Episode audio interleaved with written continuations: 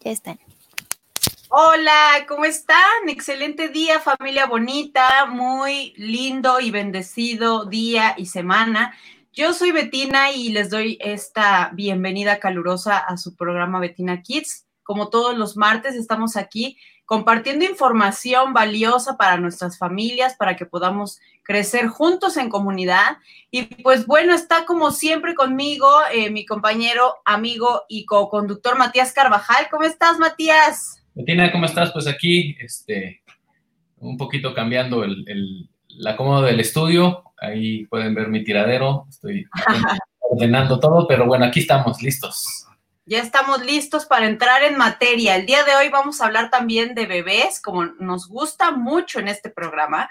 Y pues es muy importante estar fortaleciendo la información porque a veces no, no, la recibimos siempre de fuentes tan confiables y entonces aquí siempre buscamos la manera de traer especialistas en los temas que hablamos para que justamente sea información y fidedigna con la cual tú te puedas sentir bien y confiar en ella. Y el día de hoy nos acompaña Alma Macedo, vamos a darle la bienvenida, quien es psicóloga perinatal y nos va a compartir información súper importante para, pues, estos tiempos que estamos eh, de COVID, pues todos hemos eh, modificado de una u otra manera nuestra vida y en el embarazo me imagino que debe de ser también complejo, principalmente el cómo se pueden llegar a sentir las mamis. Así es que bienvenida, Alma, a tu programa, ¿cómo estás? Bien, muchísimas gracias por la invitación. Yo encantada de compartir todo, todo lo que estamos viviendo ahorita en estas circunstancias, que cambia un poco eh, pues lo que teníamos acostumbrado anteriormente, pero sin embargo no es imposible, podemos lograrlo. Qué bonito eso que dices, porque sí es cierto, y por eso necesitamos estar acompañadas. El embarazo es una etapa súper delicada en muchos sentidos, pero estamos como mucho más expuestas, más sensibles, más hormonales, más todo. Entonces sí necesitamos tener un buen acompañamiento y por eso tenemos a profesionales como Alma, que queremos que, bueno, de entrada, Alma, por favor, platícanos, ¿qué estudia la psicología perinatal? Ok. Pues bueno, básicamente es como todo el proceso mental que se lleva durante eh, la maternidad, en la cual la vamos a considerar desde el embarazo. Normalmente nuestro proceso psicológico durante el embarazo va a cambiar porque va a empezarse a, a transformar el cuerpo para responder a las necesidades de, de un nuevo ser, ¿no? Entonces, esto va a estar muy de la mano con cómo es que vivimos nosotros nuestra infancia y cómo fue la relación con nuestra propia madre. De hecho, muchas veces durante el embarazo, no sé si te pasó, llega a surgir el voy a ser como mi mamá o, eh, o, incluso pides la ayuda de tu mamá cuando a lo mejor tú decías yo no quiero hacer esto, pero es que no hay nadie más que sea tu referencia más que tu propia madre. Entonces, desde ahí empieza un proceso psicológico muy interesante en el cual si traemos algún conflicto, pues ahí va a surgir, ¿no? Ahí surgen miedos, surgen eh, expectativas sobre lo que yo quisiera que fuera porque te lo cuenta la sociedad que es de una forma bien hermosa y a la mera hora yo me doy cuenta que no es tanto, ¿no? Desde los síntomas que tengo durante la, el embarazo. Después, todo el proceso que significa el nacimiento de nuestro bebé y la adaptación a un nuevo, a una figura nueva que soy, ya no soy yo solamente, sino me estoy convirtiendo en la mamá de, y por tanto toda la carga también social y afectiva que esto conlleva, ¿no? Y obviamente toda la parte del puerperio. La maternidad tú sabes que es súper compleja porque todo el mundo nos dice qué es lo que tenemos que hacer, eh, la sociedad espera algo, nuestra familia, eh, incluyendo a pareja, espera otra cosa y al final de cuentas te sientes como en caos porque no sabes ni qué hacer, te sientes la peor mamá del mundo. Y bueno, todo este proceso es lo que va a estudiar la psicología perinatal. En realidad esta, esta área de la psicología no está todavía tan explorada en México en, en, España sí está un poquito más adelantada en países europeos, sin embargo en México apenas está eh, surgiendo, apenas se están preocupando por cuál es el proceso mental que tenemos durante este periodo y cómo incluso poder prevenir trastornos de, eh, afectivos de, de, de esta etapa, como puede ser la depresión postparto, que es súper común, pero muy poco atendida y por tanto no sabemos que existe, y incluso la negamos, ¿no? Porque de nuevo volvemos a que la sociedad no la toma como algo que sea normal, natural, y no hay quien la atienda. Entonces existimos muy pocos psicólogos perinatales que podemos dar atención a este tipo de circunstancias. Y qué importante todo lo que estás diciendo, porque finalmente es el origen de los seres humanos.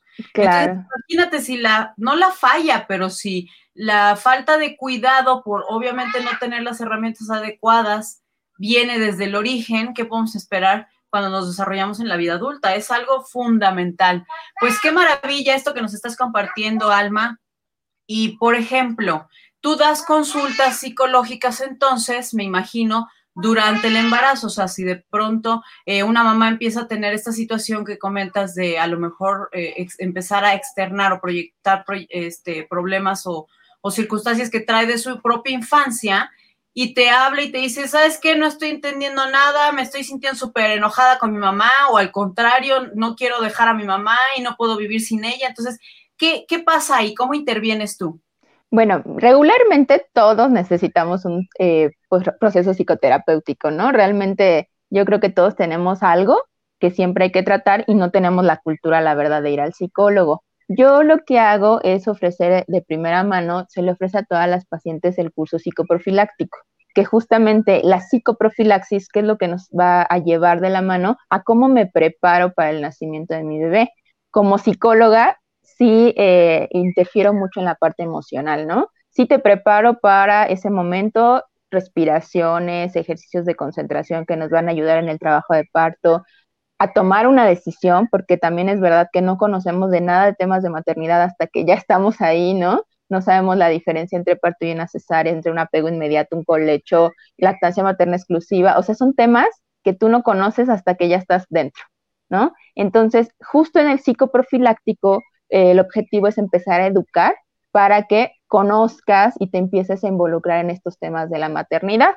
Y hago énfasis en todos los cambios emocionales para que también, en el caso de que ah, tengamos el, placer de tenerla a la pareja, poder vincular a la pareja para el proceso eh, que sigue, ¿no? Cómo, cómo sentirse acompañada y que no se sienta sola. Cuando empezamos en el, en el psicoprofiláctico a identificar que a lo mejor hay focos que brincan, focos rojos, entonces ya sugiero el tratamiento psicoterapéutico, que sí es, un proceso un poco diferente porque este ya va enfocado específicamente al, origen del, del, problema, del conflicto, y eh, lo podemos trabajar a la par sin ningún problema, pero de entrada, como es también muy complicado, como que la paciente diga, sí, quiero un proceso psicoterapéutico, el psicoprofiláctico ayuda bastante a entender como el proceso mental y psicológico del embarazo y del parto. Y con ello eh, me las trato de llevar como también en el, en el puerperio, ¿no? El, después de que tomaste el psicoprofiláctico, puedo hacer el acompañamiento de parto, que es muy importante para brindarte las armas necesarias emocionales y físicas para afrontar el parto o cesárea, lo que sea, cualquiera de las dos está bien, no hay uno mejor o otro, otro peor. Y la parte de la asesoría en la lactancia materna, que también requiere un proceso psicológico súper complejo, en el cual de pronto eh, muchas desisten de la lactancia porque no se sienten capaces. Entonces, también ahí, o sea, si me dan la oportunidad las mamás, yo puedo ir con ellas de la mano desde su preparación, el nacimiento y el, el en la parte de la lactancia. Y es que es bien importante el poder entender como mujeres, creo yo, que es una etapa completamente distinta y que no necesariamente, aunque sea biológica, no necesariamente tiene que ser tan intuitiva y tan increíblemente este, fluida, ¿no? Claro todo lo contrario, pero sí es cierto, como este fantaseamos mucho e idealizamos mucho todo este proceso y siempre los comerciales que vemos vemos mamás hermosas, con una pancita preciosa, sin una sola estría, o sea, sí, evidentemente se mete todo eso en el inconsciente y dices, no, pues es que tengo que estar a la altura de eso, aunque no lo creas, realmente sí afecta. Entonces es, es primero como ponernos en, en, lo real, que es todo lo que estás diciendo, Alma, o sea, decir, es un proceso, es una transformación que voy a vivir literal como de oruga a mariposa, así de ese nivel. Cada hijo es una transformación más. Yo le llamo también que es un salto cuántico porque es impresionante a nivel espiritual también el avance y, y las aperturas que se llegan a dar. Entonces, es entender que va a ser un proceso profundo y que lo vas a hacer en la manera que puedas. Y si te topas con alguna dificultad, pues sí, definitivamente acudir a personas que te puedan ayudar a entender el proceso que estás viviendo, ¿no? Esto que dices es bien importante. el, el darme cuenta que yo tengo la capacidad de hacerlo, pero que si se me está complicando, puede alguien ayudarme. Esto es muy, muy importante, porque entonces, ¿qué pasa? Normalmente es, me doy cuenta que no puedo y me frustro, y me frustro y me deprimo. Y entonces puede que abandone la lactancia o puede que sienta o tenga esos síntomas de rechazo hacia mi bebé. Y, y como no estoy entendiendo porque no conozco mis emociones, entonces solo me siento mal y después me siento culpable. Entonces la situación se va agravando poco a poco. Entonces no, no está mal decir algo no está bien, no está mal pedir ayuda, al contrario, nos ayuda muchísimo a poder mejorar. Nunca, nunca es tarde para un proceso terapéutico y si no pude tomar el psicoprofiláctico, puedo pedir un acompañamiento. Si no puede tener el acompañamiento, puedo pedir un apoyo eh, en el puerperio. Y si no, yo siempre les digo, nunca es tarde, siempre estamos a tiempo de recuperar esta parte emocional conmigo y que obviamente va a tener consecuencias en el vínculo afectivo con mi bebé. Claro, y es algo muy importante. Sí, realmente eh, tenemos que tomar esta conciencia también de, si de repente tenemos rechazos eh, y esta parte, porque pues también te crucifica la sociedad, ¿no? ¿Cómo es posible que no quieras estar con tu bebé? Híjole, es que si supieran que también es algo a nivel químico, eso es algo que también sucede en el, en el cerebro, se, se este, detonan ciertas ondas cerebrales y pasa toda una situación este, interna que, que muchas veces desconocemos y nos culpamos. Entonces, creo que sí, lo principal es empezar a, a comprender que vivimos la maternidad muchas veces las mujeres desde un enfoque de culpa. Es verdad. Entonces tenemos que empezar a quitarnos todas estas cosas y decir, a ver, ni soy super mamá, ni soy super mujer, ni puedo estar súper delgada y guapísima y todo al mismo tiempo que embarazada y hacer la comida y tener todo listo para el bebé. O sea, es que son cosas irreales. Es empezar a tocar la realidad y decir, esto es, y aparte es hermoso la realidad este, del embarazo, del posparto, de todo lo que estamos platicando. La clave yo creo que sí es el encontrarse a una misma, el hacer las paces con una misma y dejar de estar exigiéndonos cosas que están fuera de la realidad. Y por supuesto, incluir a la pareja, que también muchas veces eh, lo hemos platicado incluso en otros este, programas, este, con Matías también, o sea que a veces lo que sucede es que los papás quieren participar, pero puede ser que haya mamás demasiado dominantes que, ay, no, quítate, quítate, tú no sabes, deja eso, no, ay, ya ves, ya está llorando, ya te, te dije, ve cómo, ¿no? Entonces es como también nosotros empezar a abrirnos a decir, a ver, es un hombre y como hombre es una persona pensante y está capacitado también para hacer más de lo que a lo mejor nosotros nos, nos imaginamos con los bebés. Y el apoyo cuando entra el papá es fundamental, ¿no, Alma? Sí, yo por eso en el curso psicoprofiláctico eh, me gusta mucho que lo tomen en pareja para poderle, uno, hacer conciencia al papá, dos, que mamá entienda también el proceso que va a tener papá, porque va a tener un proceso también de cambio. Eh, la relación cambia, sí es un hecho que la relación cambia de pareja después de los hijos, y si alguna de las dos partes no lo entiende, la relación se puede fracturar. Entonces, por eso es bien importante el decir, ok, ahora a lo mejor ahorita en este proceso no vamos a ser pareja porque la parte de pareja se ve muy abandonada, pero es que ahora somos papás. Y ahora como papás necesito de tu ayuda, o sea, realmente yo, yo inculco esta parte, pues agradezco que estamos juntos y vamos a trabajar juntos, porque uno necesita al otro para que no cargue uno solo todo esto y podamos eh, salir adelante. Cuando no se tiene eh, a la pareja, buscar alguna otra red de apoyo familiar, como puede ser la abuelita o puede ser algún hermano que nos ayude a hacer esta parte de no estás sola, no, no, no, no estás así como eh, a ver qué pasa, ¿no?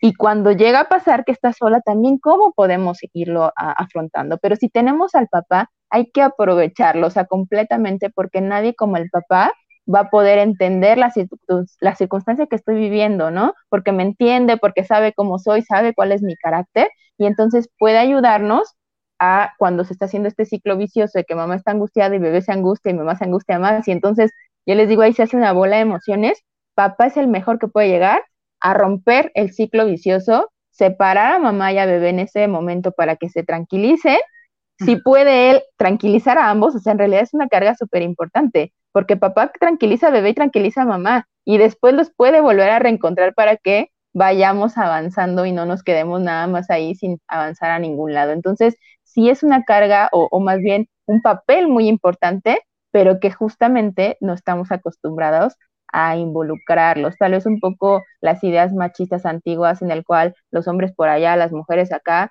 y entonces tú vete, ya sea que yo lo rechazo o que el mismo papá, porque también me ha pasado, es como, bueno, ya me voy, ¿no? O sea, veo la situación en crisis y mejor le saco la vuelta. Entonces, tratar de involucrarlos, eh, dándoles la importancia que ellos tienen también en cómo involucrarse desde el embarazo con todo este proceso. Y es muy importante por eso el, el psicoprofiláctico, ¿no? Porque evidentemente ahí tú le vas también dando coaching al papá de, qué pueden hacer. Y bueno, ¿qué les, eh, por ejemplo, qué les enseñas a los papás en el psicoprofiláctico? ¿Algún par de tips? Bueno, lo principal que nos van a ayudar mucho es obviamente para el, periodo de gestación es como el entender por qué mamá se siente así, entonces este, ayudamos a que no se sienta como el, es que quién sabe por qué se pone sentimental o, que tiene malestares o que tiene náuseas y no entiendo, entonces primero es como la conciencia, ¿no? Del proceso. Y lo que es muy, muy importante es que los voy yo capacitando para cómo va a poder él auxiliarla a ella durante el trabajo de parto. Entonces los capacito a él para que sepa cómo darle masaje a la mamá, cómo eh, puntos, ciertos puntos eh, de presión que nos ayudan a relajar el dolor de la cadera cuando son las contracciones, movimientos que nos van a ayudar que la mamá no es lo mismo que ella se sienta como dolor y, se cierra a sí misma a que ella se vincule con él. Entonces los enseño a irse eh, vinculando para que cuando ella tiene dolor, en el momento que ellos siquiera se toman de la mano, ella se empodera mucho más para poder aguantar muchísimo mejor. Entonces, esta parte de la vinculación afectiva, que a veces ya viene fracturada de, tiempo atrás, ahí la voy fortaleciendo. Porque le voy diciendo, a ver, tú ayúdala, tú le vas a dar la fuerza que ella necesita. Entonces también lo empodero a él en el que tú tienes la capacidad de hacerlo porque ella confía en ti, porque ella te eligió para mamá de su hijo y tú la elegiste a ella. Entonces en este momento es cuando los dos se necesitan para estar juntos y poder afrontar este proceso que en realidad tiene como pues todo su, su, complicación, ¿no? El, trabajo de parto por eso es un trabajo. O la cesárea, o sea, tú cómo puedes estar con ella porque ella te necesita a ti, porque tú le puedes dar la fuerza, porque tú le vas a recordar incluso cómo respirar, porque ya en el momento del dolor todo se te olvida, o sea, ya no sabes ni cómo te llamas, entonces para eso estás papá, para, a ver, vamos a respirar, acuérdate lo que aprendimos con alma, ¿no? o haz esto, haz aquello, toma mi mano, los dos juntos, y de verdad que hace una diferencia muy grande. Y qué bonita experiencia además, porque cuando se vive así, la verdad que sí es muy bonito dentro de todo, como dices, el dolor y, la incertidumbre que vas a, sobre todo con el primer hijo que dices, ¿qué onda? Dios nos agarre confesados. Exacto. Es muy bonito tener esta información que te comparten en un curso de este tipo. Y por ejemplo, ahorita en la situación en la que nos encontramos, Alma, ¿tú has visto un incremento en eh, los estados emocionales así como alterados de las mamás? O sea, ¿qué, qué, qué nos puedes compartir de esto? Sí, justamente hace ratito que vení, que estaba en una cesárea, estaba platicando con las doctoras que en realidad las circunstancias actuales han creado muchísima más crisis en las pacientes. Eh, obviamente, si están embarazadas y apenas van a hacer su bebé, es mucho el qué va a pasar, si voy al hospital, me voy a contagiar, se va a contagiar mi bebé. Entonces ahí empezamos a manejar un estrés muy grande que evidentemente va a tener consecuencias en el trabajo de parto. Lo que sí he visto es un aumento de partos y reducción de la cantidad de cesáreas y eso me parece fabuloso porque justamente entre menos tiempo hospitalario tengan mucho mejor. O sea, lo ideal es que solamente se queden 24 horas de observación de la evolución del puerperio y las den de alta para evitar que estén como en riesgo. Entonces el parto nos brinda esta posibilidad. Una cesárea sí nos da 48 horas de observación y es un poquito más el riesgo. Sin embargo, si es necesaria, pues no importa, ¿no? Entonces ha aumentado el número de partos, pero justamente, o sea, prefieren ellas el parto para evitar como más la exposición, pero tienen tanto el estrés y el miedo que ya he visto en mi experiencia estos partos que he asistido con mucha complicación emocional la mamá empieza a sentirse mal, o sea, que mentalmente se empieza a disociar y nos ha, hemos sentido así como al límite de pensar, no, o sea, vamos a tenerla que meter de cesárea de urgencia, porque de verdad no, no se está sintiendo como contenida. Y esto yo sí creo que va muy de la mano con, con, las circunstancias, porque ya hablando después con ellas, pues te das cuenta todo el estrés que traía, ¿no? El estrés, la preocupación de normal que tenemos en el proceso, más las circunstancias, porque a lo mejor una mamá que no salía y es una mamá que sabe que en el hospital hay COVID porque prácticamente ya en todos lados lo hay. Entonces es bien, bien estresante.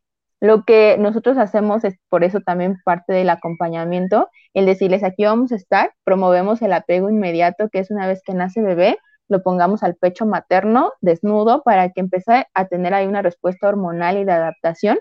Y esto nos favorece también la lactancia en el quirófano. Antes de que la mamá salga a recuperación, logramos que el bebé tome su primer alimento eh, dentro del quirófano y esto ayuda también a fortalecer el sistema inmunológico de este bebé. Entonces, es una forma de protegerlo y que ella también se va sintiendo mucho más tranquila porque sabe que está dándole como esta primer vacunita que es el calostro que nos ayuda a evitar enfermedades y contagios. Obviamente tenemos super medidas de seguridad y de, higiene que siempre se han tenido, pero estamos aumentándolas. Todo el personal médico usamos pues máscaras especiales, los, las, este, los lentes, las protecciones y también a las pacientes se les está poniendo cubreboca por si llegamos a tener alguna circunstancia que no sabemos. Tú sabes que puede haber pacientes positivas asintomáticas, entonces tenemos que tener todas estas medidas de prevención. Y también en la lactancia, el mayor porcentaje, o sea, como un 80% de mis pacientes, se les está complicando la lactancia. Y también eh, indagando qué es lo que está pasando, el encierro las está agobiando más. Entonces, el hecho de que estemos más estresados, tanto para el trabajo de parto como en el puerperio, nos produce cortisol y el cortisol es un terrible enemigo de la prolactina y de la oxitocina, que es lo que nos ayuda con la alimentación en, la lactancia. Entonces, como estamos tan estresados, el cortisol está hasta el tope, no logro desecharlo del cuerpo y entonces inhibe mi producción de leche. Y estoy más estresada, no le puedo dar de comer y eso también me estresa. O la parte del trabajo de parto, necesitamos la oxitocina natural para que el útero se contraiga. Entonces, si mi cortisol está hasta arriba, la oxitocina no hace efecto y las contracciones no son eficientes y otra vez lo mismo. Entonces hay un círculo de mucho estrés.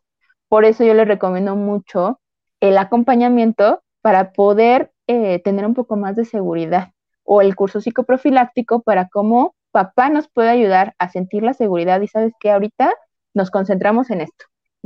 Dejamos un poquito atrás lo demás porque ya todo el demás personal médico nos estamos encargando de las medidas de seguridad para que no se contamine.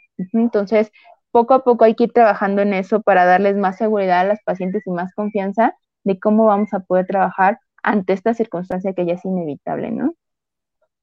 Y es que finalmente, como dices, es inevitable. Lo que hay que hacer es prepararnos, fortalecernos y sí pedir ayuda, insisto, porque hay veces que creemos que podemos solas, que no, mejor no lo voy a decir, este, qué van a pensar, eh, no tengo dinero. Hay muchos factores. Eh, de verdad que hay muchas herramientas ahorita.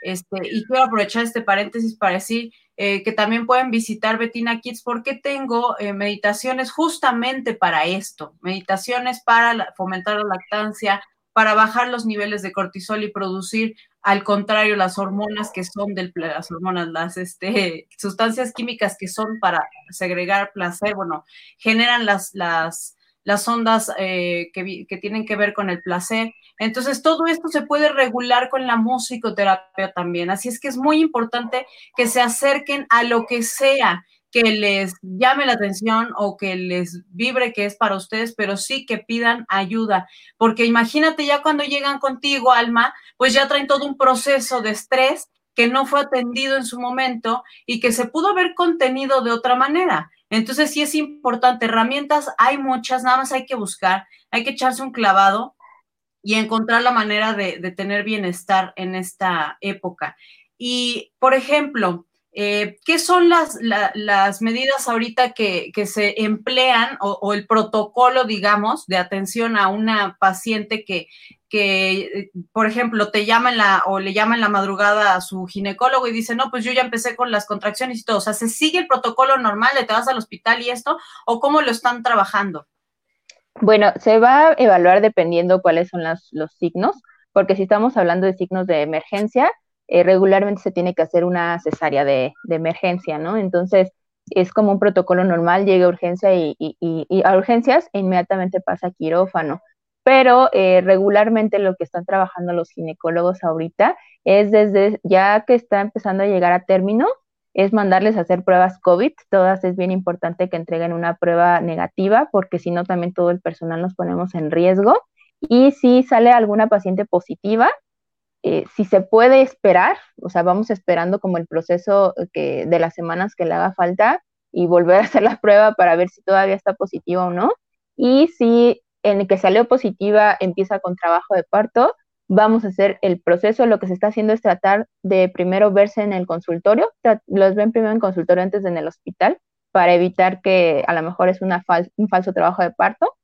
Ellos la revisan y ya solamente cuando consideran que está en una fase activa, que quiere decir que ya son contracciones regulares y ya tienen dilatación, entonces ya las mandan al, hospital y ahí sí se les da la atención como regularmente acostumbramos. Cuando están saliendo las pacientes positivas, ellas tienen que tener consciente que se les hace un cargo adicional, en este caso que son hospitales particulares, porque se tienen que atender con, con todos los trajes especiales que usan para, para atención del COVID. Entonces todos usamos desde o sea, el equipo queda completo, que es hasta la cabeza y, usas tus lentes y mascarillas y, caretas, todo se tiene que utilizar de esa forma. Si la paciente no tiene el recurso para un hospital particular, se manda a una clínica de ginecobstetricia que sea COVID. Y entonces ahí también ya todo el personal está capacitado para hacer la atención. Eh, la mayoría de hospitales particulares no, no están permitiendo el apego inmediato cuando la paciente es positiva, entonces no hacemos este proceso del apego piel a piel, y tampoco están haciendo lamentablemente la parte de la lactancia. Aunque aquí yo lo que recomiendo mucho es que si tú eres positiva o estás, este, pues de cierta forma como en contacto con alguien que podría contagiarte y estás embarazada, que consideres llevarte un extractor eléctrico a tu, a tu nacimiento, porque si no te van a permitir el contacto con tu bebé, hagas la estimulación e incluso si puedes colectar leche y mandarla al cunero y se la administran, sería lo óptimo lo ideal sería que estuvieran alimentando estos bebés con leche materna. Este, sí pueden hacer extracción eh, con un extractor, si no, hasta con la mano, o sea, la extracción manual es muchísimo más eficiente, ya de, acuerdo a las necesidades de cada uno, y este, y no, que no se vea interrumpido como este proceso, a pesar de que a lo mejor no puedan estar juntos, cómo estimular para que una vez que se vayan a casa, poder continuar con este proceso así del apego y la lactancia. Es lo más importante, entonces, aquí que contemplen que este, tienen que continuar la lactancia, bueno, iniciarla, ¿no? Con, el apego temprano. En dado caso que no se pueda, como lo estás comentando, pues entonces que se lleven su, su extractor, pero sí que lo contemplen, ¿no? O sea, sí que, sí que lo, lo investiguen y todo. Y, y por ejemplo, eh, ¿cómo el, bueno, esta parte ya nos dijiste lo del apego temprano, pero si eh, yo a lo mejor, porque mi duda es esta, ¿cómo llegas tú a un lugar o a un hospital en donde sean pro este, lactancia, pro apego temprano? Porque como dices, la verdad, yo también en mi experiencia tuve que buscar desde la doctora que fuera pro lactancia, ¿no? Y creo que esto es un muy importante que quiero que, que pues que las personas que nos están viendo lo sepan, porque a veces, como bien dijiste hace rato, hasta el momento en el que estamos ahí sabemos que, ah, o sea, entonces resulta que esta doctora pues no es prolactancia o doctor, ¿no? O sea, sí tiene que ver esto, Alma. Sí, sí, definitivamente lo principal que hay que hacer es conocer al personal que te va a atender. Siempre es bien importante que si tú quieres un parto, investigues cuántos partos hace tu médico al año, ¿no? O sea, ¿cuántos partos hace? Eso nos habla de si eso no es proparto, porque yo he escuchado muchos que dicen ser proparto y, en mi experiencia les he conocido uno o dos partos en todo el año, entonces no me pareciera que fuera proparto. No significa que todas las pacientes se le complican para llegar a cesárea. Entonces, este es el primer punto, ¿no? ¿Quieres que sea un parto? Conocer eh, cuál es la, pues sus experiencias con otros pacientes, cuál, cuál es la, el pronóstico que tiene de atender partos o no. La segunda, tener una consulta prenatal con el neonatólogo pediatra. Esto es bien importante. Nadie conoce al pediatra hasta que nace su bebé. Entonces, para saber si van a ser prolactancia, tú necesitas haber tenido una consulta prenatal con tu pediatra. En este caso yo trabajo con la doctora Pamela Sabiñón, que es neonatóloga prolactancia y siempre los ve en la consulta prenatal. ¿Por qué? Porque ahí les explica qué es la hora de oro. Vamos a hacer apego inmediato, porque para hacer el apego más que el hospital depende del neonatólogo, que el neonatólogo quiera hacerlo. Porque mm. hay neonatólogos que no, sabes que no, me lo llevo porque están acostumbrados a que son los procesos que se hacían anteriormente. Entonces necesitamos un médico que esté actualizado y diga sí, porque está sustentado científicamente los beneficios del apego. O sea, no es como que a mí se me antoja. El bebé tiene mucho mejor respuesta cuando hacemos apego. Entonces, en este caso, la, doctora Sabiñón está súper actualizada, todo el tiempo está tomando cursos de actualización, aparte que es mamá también. Entonces, sabe todo lo que significa para la parte de eh, desarrollo físico del bebé, emocional de la mamá y obviamente el inicio de la lactancia y el vínculo afectivo. Entonces, cuando tú tienes una consulta incluso con el pediatra, desde ahí tú sabes que también va a ser prolactancia porque promueve el apego, porque promueve la lactancia en quirófano y porque va a ser un médico que no te va a recetar de entrada una fórmula. A nosotros nos decían nuestros maestros, tú lo vas a saber porque cuando entras al consultorio del pediatra, si lo primero que ves es su este, de esta reglita para medir que dice X marca, o sea, olvídalo. Este médico no es prolactancia. Ahí empiezas a verlo. ¿Cómo es que va a abordar él eh, los temas? ¿Qué es lo que te va a sugerir? Si ya no pudiste hacerlo por X o Y circunstancia, pues justamente lo vamos a ver por cuáles son las indicaciones que te manda. Si empieza desde el principio a decirte, no, sabes que es que todos los bebés necesitan fórmula de inicio, ya, o sea, también ya estuvo que no es prolactancia. ¿Cómo sabes que son proparto y prolactancia? Generalmente estos médicos trabajan en equipo. O sea, estos médicos, el ginecólogo tiene a su educadora perinatal, que te va a mandar al curso de psicoprofilaxis para que te prepares para el parto. La neonatóloga tiene a su consultora de lactancia, con la cual trabaja de la mano para que estén. Por eso es que yo asisto a los nacimientos, porque la doctora me lleva como parte de su equipo porque ella sabe que es bien importante el inicio de la lactancia ahí. Entonces es, yo trabajo con Alma porque juntas hacemos todo este proceso para saber cómo va. Y de verdad que vamos muy, muy, muy de la mano porque ella me dice, oye, ¿cómo está comiendo fulanito? Porque bajó de peso. O, oye, veo algún foco rojo, Alma, por favor, vea Menganito porque no está mojando tantos pañales. Entonces es bien importante el trabajo en equipo para saber que tus médicos realmente están como ofreciendo esto que promociona, porque como también está muy de moda, a veces nada más es la publicidad y véanme, yo soy pro lactancia y la foto acá donde le está dando de comer, pero bueno, ¿dónde está tu equipo de trabajo, no? Si tú lo haces como todo, pues tampoco se puede. O sea, no puede ser como el, el, el, el de lactancia, el pediatra, el gineco y al mismo tiempo este, dar la terapia, ¿no? O sea, no. Tenemos que trabajar todos en equipo para poder así fomentar que esto se dé. Y lo último, obviamente, el hospital que es importante buscar en el hospital, que sea un hospital que tenga la opción de alojamiento conjunto. Esto es muy importante porque la mayoría de hospitales no lo tiene o te lo cobran.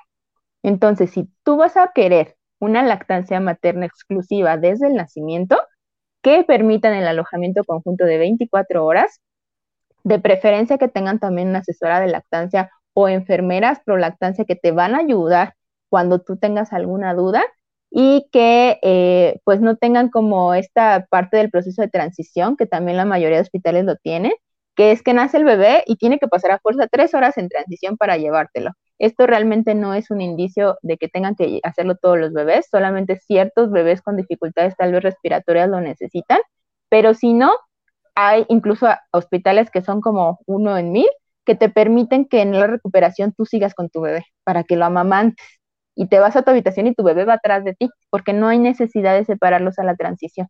La transición la hacen al pecho materno. Entonces, todo esto es muy importante que si quieren un parto psicoprofiláctico y lactancia, se preparen desde médicos, quién va a estar conmigo, cuál va a ser el equipo con el que voy a trabajar y cómo puedes escoger el mejor hospital. Sí, es una chamba que hay que hacer, o sea, sí tener muy claro lo que estás diciendo, o sea, sí quiero empezar a lactar, que realmente yo lo vería como que no es una opción, o sea, realmente es lo mejor para el bebé, aunque entiendo que es una situación que está estrechamente ligada con nosotras y al final la que, la que tiene que tener la disposición y el tiempo la paciencia y mentalizarse a que es una etapa especial de la vida. Es un año a lo mejor que le vas a regalar a tu hijo conectada, enchufada literalmente a él. Bueno, pero sí es como decías, una preparación psicológica, una preparación este, en el nivel que la quieras ver, pero sí tienes que tener consciente eso, ¿no? Que necesitas prepararte para conectarte con tu bebé a los niveles más profundos y que eso es un regalo que le vas a hacer para toda la vida. Entonces ya si tienes eso en mente, pues entonces como dice Alma, buscar a los profesionales de la salud más indicados para lo que tú quieres, porque yo he escuchado muchos casos e incluso a mí me pasó, yo cambié a los siete meses de doctor o sea, porque me di cuenta justamente cuando empecé con este curso de preparación al parto, me di cuenta que era todo lo contrario, o sea, que no era ni pro parto natural, ni pro lactancia, ni nada, ¿no? Aparte era un médico militar, tenía muchísima mm. este, prestigio, ¿no? Pero, pero ya tú notas cuando le haces una pregunta y se cerraba, se volvía hermético hasta frío, medio grosero, este, prepotente. Entonces dije, híjole, no, no, no, aquí no, la verdad es que nosotros como mamás, pues tenemos el derecho a elegir, ¿no, Alma? Y creo que es una responsabilidad que tenemos que ejercer. ¿Cómo quiero que sea mi nacimiento? Evidentemente confía en el doctor, pero sí tú hacer tu plan hacia dónde quieres ir y después confiar en los profesionales de la salud que elijas, ¿no? Porque si no, a la hora de la hora puede ser que te veas en una situación en la que pues no sea lo que tú esperabas, pero al final también no hicimos nuestra chamba previa, que es investigar que, eh, con lo que, todo lo que estás diciendo, ¿no? Entonces, finalmente se trata de tomar nuevamente algún curso, alguna asesoría para saber hacia qué dirección quiero dirigirme y estar preparada en el momento. Y ahorita que son tiempos de COVID, por ejemplo, si una mamá es positiva, ¿puede lactar a su bebé? Sí, claro. De hecho, la, la última evidencia que nos está dando la UNICEF y la OMS es que es un derecho la lactancia y no hay un riesgo realmente de contaminar a los bebés. Salió por ahí un artículo de unos bebés que sí habían sido contaminados, pero no está todavía comprobado que haya sido por la leche materna. En realidad, todos los, bebés que han visto alimentados con leche materna con pacientes positivas, manejando todas las medidas de seguridad, no se contagian. Porque eh, normalmente cuando una mamá está enferma y está amamantando, eh, los niveles de inmunoglobulinas, que son las que nos ayudan a, las defensas, aumentan en su leche. Esto sí es como una respuesta natural en el cual protejo a mi bebé porque yo estoy enferma. Entonces, como estoy enferma, mi cuerpo empieza a producir más anticuerpos y las pasa sobre todo a través de la leche para proteger a mi bebé. Entonces, es bien importante que la lactancia no se suspenda aunque tengamos una paciente positiva. Es más el riesgo de quitarle la leche y que entonces sí se vaya a enfermar ese bebé a mantener la lactancia con todas las medidas de higiene posibles.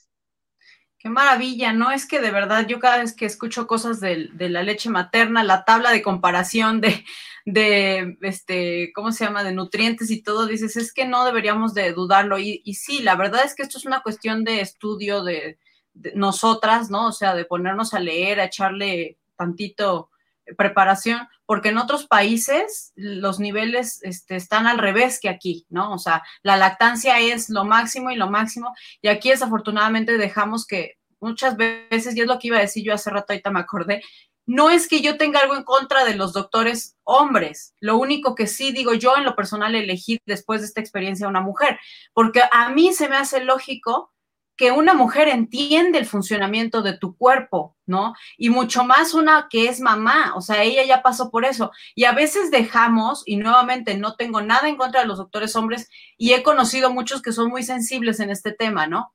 Pero también hay muchos otros que te dicen, no, eso no, oiga, doctor, es que siento esto aquí. No, eso no, no se haga ideas en su cabeza. O sea, dices, a ver, espéreme. O sea, ¿usted alguna vez ha sentido un cólico? ¿Usted alguna vez ha menstruado? ¿Usted alguna vez ha sentido una contracción? Entonces, ¿cómo se atreve a decirme, no? Entonces, de alguna manera no se trata de pelearse con los doctores, ni mucho menos, pero sí también de ejercer nuestro derecho a la información y fidedigna también. Y para mí, ¿qué más fidedigno que venga de una mujer? Entonces, pues también podríamos contemplar esta opción de hacer acercarnos también a pues alguien que haya pasado por eso, ¿no? Y no dejar que nos metan otro tipo de ideas que esas personas, esas son las ideas que tienen, pero no necesariamente son las que más me convienen a mí. Por ejemplo, un pediatra que te dice que puedes complementar mitad fórmula y mitad pecho, y la verdad es que yo al final, pues he sabido de muchas lactancias que se pierden así.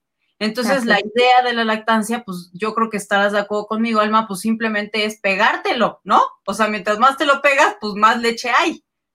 Así es. Fíjate que esto que dices de los médicos es bien importante porque he tenido muchas pacientes que son médicos y que me dicen, Alma, es que te lo juro que a partir de ahora mi forma de atender va a cambiar.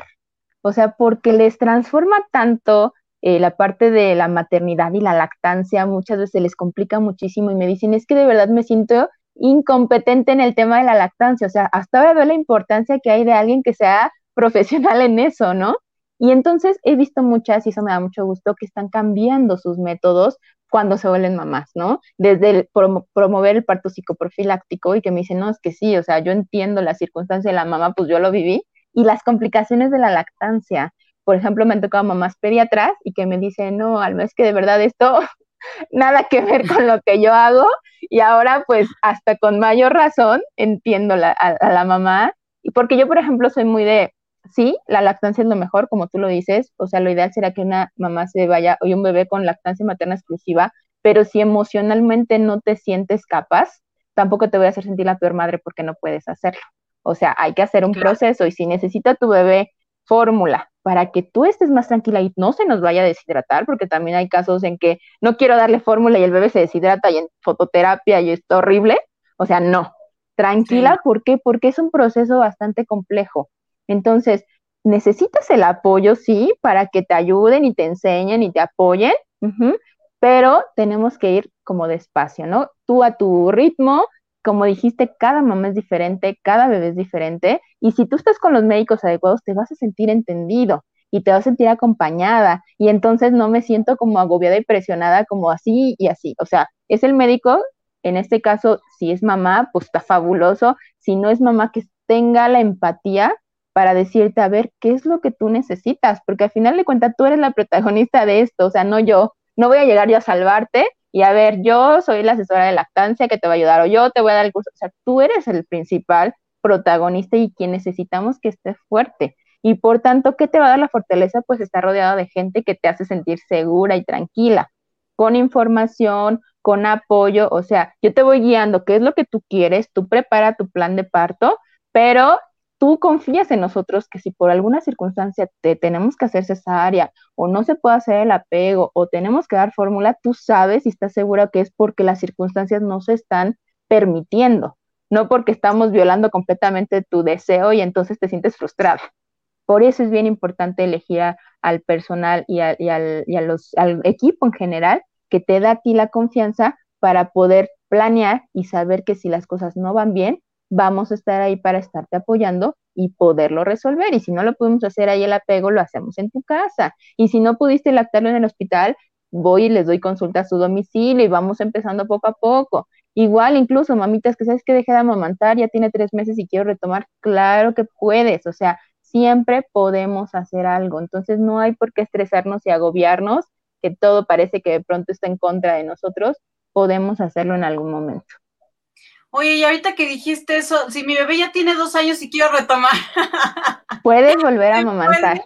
Claro que sí. De verdad, este, es una etapa súper bonita y mi bebé de dos años, pues al año ya como que, pues él solito dijo, pues yo ya hasta aquí, mi hija también, él como que se destetaron así. Y, y, este, y ya después de un tiempo como que lo extrañas, ¿no? O sea, dices, ay, sí. ¿En serio se puede retomar? Sí, de hecho, la parte de la producción de, leche, pues como yo te decía, necesitas básicamente prolactina y oxitocina. Entonces, estas hormonas se van eh, produciendo con la estimulación y con estar tranquila. La oxitocina es la hormona del amor, o sea, lo que nos hace sentir contentos, a gusto, felices, relajados. Y la prolactina con la estimulación. Entonces, incluso en el caso de que de, de mamás, por ejemplo, que adoptan, pueden amamantar también aunque nunca hayan sido madres. Se les tiene que dar la estimulación adecuada, que se les puede dar algunos medicamentos que te ayudan a promover estas, estas hormonas o con la estimulación que también nos ayuda. Yo, por ejemplo, este, mi hija ya tiene ahorita cinco años y hace un año estuve tomando este medicamento que originalmente no es para la lactancia, es para problemas del estómago y empecé a producir calostro otra vez. O sea, realmente después de los años, el cuerpo con la estimulación adecuada vuelve a, producir esta parte. Entonces les digo, por eso nunca es tarde, no te preocupes, quieres retomar tu lactancia, cuando sea puedes hacerlo sin problema, obviamente con el apoyo necesario.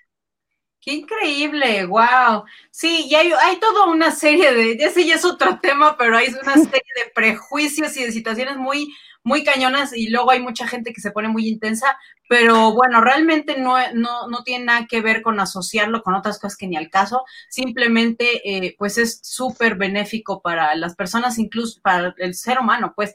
Incluso se ha visto casos súper de, niños en situaciones este pues muy, muy malas, ¿no? O sea, deterioradas y todo de salud e incluso de, de entornos y todo y que se, se rehabilita y se restablecen a través de la lactancia, entonces bueno, me parece una maravilla todo esto.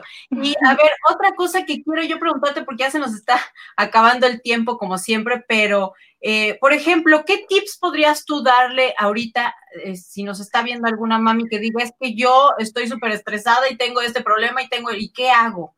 ¿Qué tips les podrías dar? Ok, yo creo que el más importante, el primero, es aceptar que estoy teniendo una complicación. Este es un paso bien difícil, el darme cuenta que no estoy lográndolo, me siento mal, me siento triste, esto ya no es normal. Ese es el primer paso para poder atenderlo. O sea, me doy cuenta que algo no está bien y lo acepto. ¿Qué es lo siguiente? Pues sí, súper recomendable el buscar el apoyo, ya sea psicológico o psiquiátrico, de acuerdo a la gravedad. Yo normalmente los, sugiero un psicólogo y ya nosotros como psicólogos evaluamos la gravedad del asunto y si es recomendable nosotros mismos eh, les recomendamos ir al psiquiatra para trabajar en conjunto, porque si el encierro está causando demasiada ansiedad y demasiado estrés. Entonces ahorita los niveles de, de depresión y de ansiedad están por los cielos. Entonces si no los atendemos nos puede traer consecuencias tanto físicas y obviamente mentales porque eh, se va a ir deteriorando cada vez, cada vez más. Entonces muchas de las mamitas que están lactando pueden tomar antidepresivos sin ningún problema. Entonces yo siempre les digo, necesito una mamá tranquila. Si quieres un bebé feliz, necesito una mamá feliz. Si la mamá no es feliz, el bebé lo va a ver como respuesta, porque a veces decimos, no, es que no importa que yo me sienta mal, mi hijo, ¿no? Tenemos mucho esta idea de la mamá sacrificada, en el cual tú tienes que sufrir, porque así es, y este, mientras tus hijos estén bien, y no es cierto. Si una mamá no está contenta, no está feliz, no está tranquila, su bebé va a reflejar lo mismo que ella porque está vinculada con él. Entonces, piénsalo por ti, piénsalo por tus hijos. Si algo no está bien, es importante buscar ayuda. Podemos eh, complementarnos, como bien lo dijiste, con terapias alternativas, son súper efectivas, yoga, eh, meditaciones, la música, bueno, es súper agonista de oxitocina, entonces nos ayuda muchísimo a la relajación tengo que identificar qué es lo que a mí me funciona, o sea, qué me hace sentir tranquila. Entonces, los aromas, a lo mejor, aromaterapia, aceites que nos ayuden, qué es lo que a mí me funciona para relajarme y trabajarlo de la mano con un profesional que me pueda dar un proceso terapéutico para afrontarlo. Eso es súper, súper importante, ya sea que necesitemos medicamento o solamente la parte terapéutica, para crear estrategias que son herramientas que me van a ayudar a mí a cómo eh, enfrentar mi problema, porque a final de cuentas todos los psicólogos es lo que hacemos, no te vamos a decir qué hacer, sino te vamos a acompañar para que tú encuentres tus herramientas que te ayuden a poder, este, pues, afrontar las dificultades que estás teniendo. Pues sí, esto es súper importante porque sí se están elevando muchísimo. Yo también he sabido, por eso empecé a, a compartir las meditaciones por muchas personas que también lo comentan, pero sí también me he dado cuenta que muchas veces no, no se atreven las personas a preguntar. Entonces, por eso mismo digo, no puede ser que estemos con una situación este, de un problema que nos está rebasando, evidentemente, y tener que pasarlo solas. No están solas, aunque estén en su casa eh, aisladas hasta cierto punto, este, pueden, eh, gracias a Dios tenemos las redes sociales, tenemos el internet, puedes googlear cosas. Entonces, sí, por favor, no se queden ahí solitas con la situación. Busquen, por favor, a profesionales. Eh, Alma, por favor, compártenos tus datos de, de contacto. Sí, estoy en Facebook como Alma Macedo, psicóloga perinatal y lactancia. Eh, ahí pueden ver como todo lo que voy subiendo de información, comparto toda la información que está como eh, actualizada. Ahorita en los temas de COVID, todo el tiempo estoy subiendo conferencias que tienen que ver con, las nuevas actualizaciones en la parte de lactancia. También en Instagram aparezco como Alma K. Macedo, ahí está, eh, pues sobre todo ahí voy en la, en la parte como, como gráfica, todas las, las fotos que voy a ir subiendo de los nacimientos.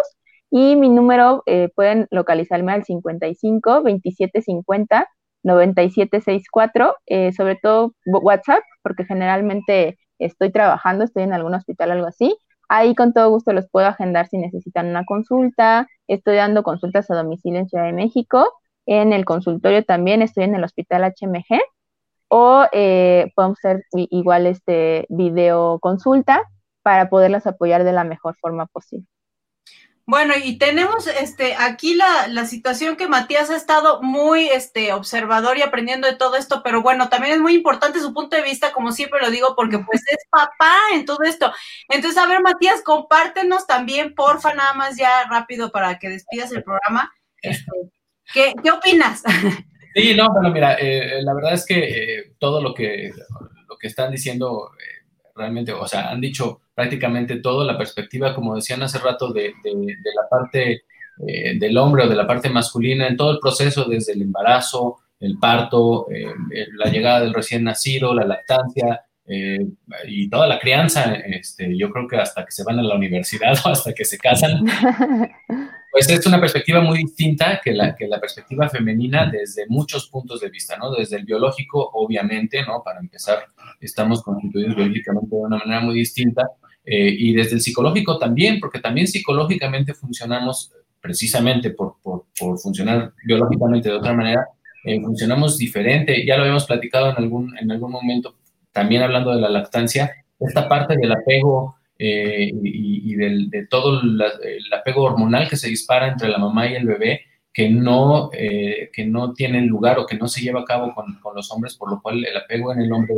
es de una manera más, eh, pues a lo mejor racional, ¿no? Menos, menos, este, más pensada o más trabajada y, y, a veces por eso cuesta trabajo y a veces por eso los hombres llegamos a ser un poco más desapegados porque tenemos que trabajar ese apego o tenemos que, que irlo, irlo formando, irlo conformando, ¿no? Y, y, retomando un poquito el tema de, de hoy, de pues el miedo al, al, parto en tiempos de, de, en estos tiempos que nos están tocando de, incertidumbre, es precisamente eh, el alimento que, que, que, tienen, que tiene el miedo, es en gran parte la incertidumbre y el no saber. Si estamos bien informados, si estamos bien documentados, si sabemos perfectamente qué puede pasar, qué no puede pasar, a qué nos estamos enfrentando en todas estas etapas que mencionaron, en, ir a un hospital, en ir a una consulta. Eh, sabemos, si estamos bien informados, sabemos cómo cuidarnos, cómo cuidar a nuestra pareja, cómo cuidar al bebé. Eh, este, y minimizar los riesgos. Los riesgos existen, pero no solamente con, de, contraer COVID, puedes eh, contraer una influenza, puedes contraer eh, cualquier otro tipo de, enfermedad contagiosa que puede ser igual o más peligrosa incluso, eh, porque bueno, a final de cuentas siempre el entrar a un hospital es entrar a un lugar en donde circulan eh, pues una infinidad de gentes con una infinidad de, problemas y de, infecciones de virus o de bacterias que, a los cuales nos exponemos. Entonces los cuidados son muy similares, yo creo. el miedo pues se, se quita informándose y obviamente eh, pues, lo más importante es, esto, ¿no? La red de apoyo, el apoyo. Los hombres también eh, precisamente tenemos un montón de dudas. Eh, también tenemos miedo, a veces tenemos la figura fuerte o la figura de acompañamiento en este proceso para la mujer, pero también se generan muchos miedos, muchas preguntas y también necesitamos de un apoyo, a lo mejor no en ella, porque pues obviamente ella está en un proceso eh, digamos, más crítico, por decirlo de alguna manera. Entonces, sí, sí eh, tomarnos del brazo, tomarnos de, la mano de un apoyo externo, ya sea familiar o profesional, de preferencia profesional, en este acompañamiento y el saber eh, generar estas empatías que, de las que hablabas, también de los médicos, también de los, de, los hombres, la empatía de decir, tú nunca vas a sentir lo que siente una mujer en un proceso de parto, eh, pero puedes ser totalmente empático y puedes, puedes entender o tratar de, entender y por lo menos saber eh, qué hacer para no eh, empeorar las cosas, ¿no? O para no mm. este, demeritar, digamos, tu, presencia en el proceso, ¿no? Y, bueno, pues creo que más o menos eso es, esas son mis, mis conclusiones y mis comentarios. Y, a mí sí me ha tocado casos en los cuales el papá me dice, ¿sabes qué? Acabé agotadísimo, y porque se vinculan tan fuerte que de verdad casi, casi sintieron las contracciones. Eso es muy cierto. Cuando se vinculan bien, ellos se sienten y dicen, wow. E incluso cuando las mamás nos ha tocado que se complican por alguna circunstancia, les hacemos el apego piel a piel a los bebés, a los papás con el bebé. Entonces ahí en el quirófano eh, desnudamos el pecho del papá y se lo ponemos y los tapamos ahí y el papá llora de la emoción porque también es una forma de vincularlos hermosa.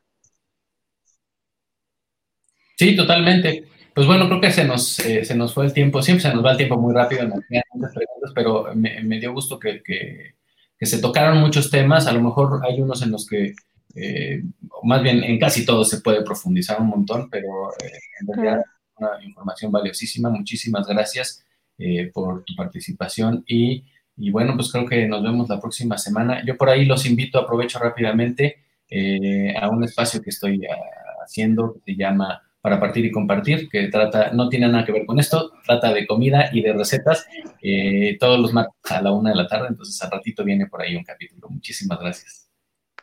Sí, visiten a Matías porque tiene proyectos bien padres y este de partir y compartir está muy lindo, cocina muy rico y nos va a compartir muchas recetas. También visítenlo en su página porque hace canciones también bien bonitas y música bien bonita.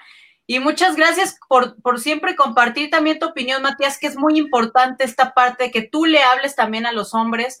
Es súper fundamental que tengamos una imagen también que represente al hombre actual, que también está dispuesto a involucrarse, a participar, a dar todo lo que se necesite y entre los dos formar hogares más, este, pues más saludables, más lindos. Así que muchas gracias por, por a todos por estar aquí y también a ti, Alma, muchas gracias por todo lo que compartiste. A ustedes, gracias por la invitación. Cuando gusten, hablamos del tema que, que les interese más. Claro que sí, pues nos vemos, como ya dijo Matías, a la próxima, ¿no? Exactamente. Bye. Bye.